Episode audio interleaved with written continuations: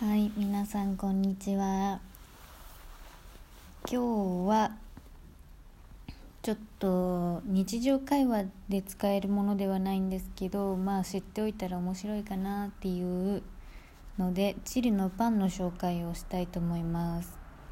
チリ人にとってパンっていうのはもう生活に欠かせない日本人にとってはご飯のようなものですね。でなんか今見たら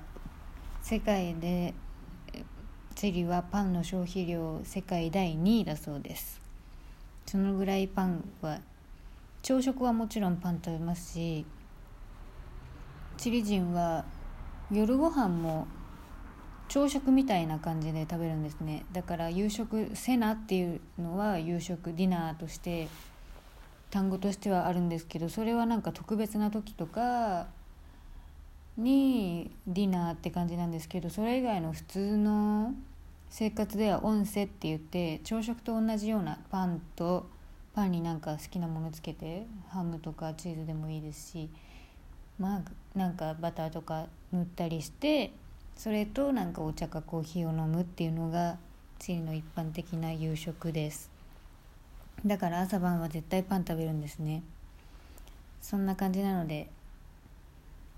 でなんか一番最初にチリの代表的なパンかなって思うのがマラマラケタって言って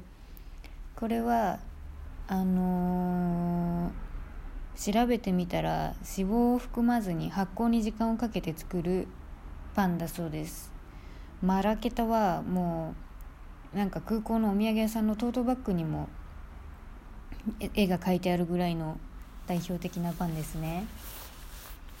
次に、まあ、よく見るのがアジュージャっていうパンでこれはなんか逆に脂肪分が多いパンだそうです。これはなんか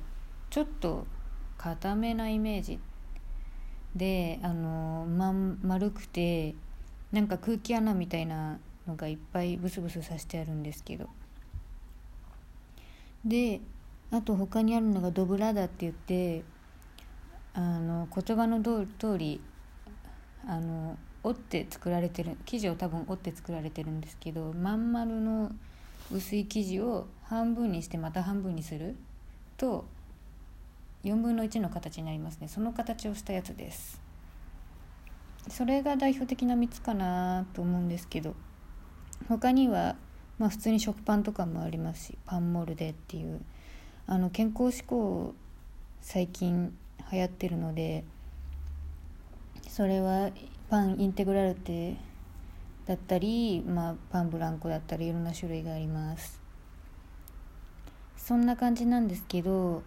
一番代表的なマラケタなんですけどこれは面白いフレーズがあってあのチリで南米はサッカーがすごい熱いんですけどこの試合に負けた時はなんかよく言う負けた時勝った時で言うフレーズがあって負けた時にはマラケタが明日は硬くなってるねっていう意味でマラケタエスタラドゥーラマニャナとか。であと逆にまあ自分の応援してるチームが勝ったらマラケタマスクルヘンテを明日食べれますねみたいな感じで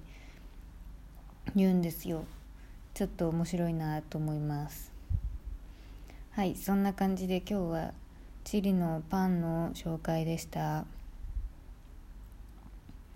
あのー、別にすごい美味しいパンっていうわけじゃないんですけど正直言うと。でもまあ出来たてのパンはどこでだったら美味しいかなって思います。ちょっとネットとかでどんな形なのか調べてみたりするといいかもしれません。ではまた。バイバーイ。